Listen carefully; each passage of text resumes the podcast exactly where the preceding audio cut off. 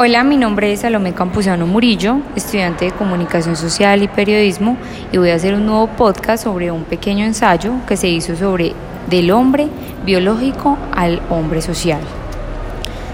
La economía moderna se ha caracterizado por tener una rama especializada para aquellos países que tienen condiciones precarias y bajos recursos. Esta se considera la rama del desarrollo.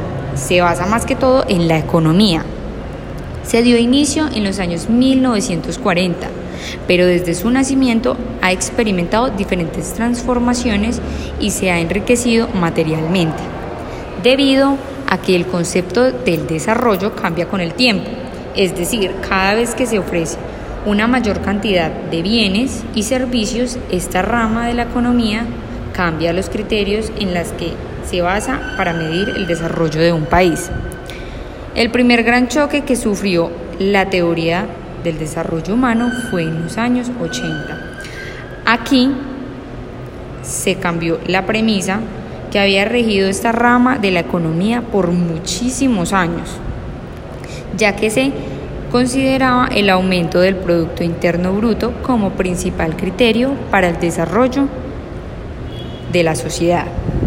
Por lo, que, por lo contrario, se empezó a centrar la mirada en las personas, es decir, se consideraba que un país con desarrollo, cuando sus habitantes tienen la mayor posibilidad de hacer más cosas, una gran mayoría de opciones, desde vivir una vida más larga hasta evitar las enfermedades y poder acceder a un amplio conocimiento.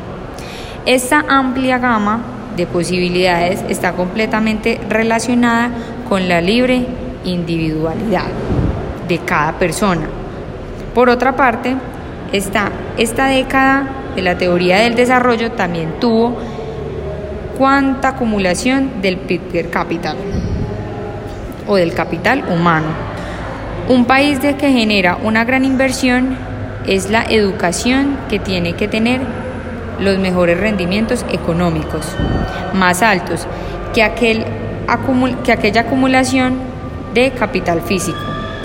El hecho de que cambie el objeto de la teoría del desarrollo ha generado que las personas o el capital humano se encuentre en el centro del escenario, lo cual ha sido llevado a un sujeto de las políticas diseñadas por el gobierno y asimismo se convierte en un instrumento fundamental para el mismo desarrollo.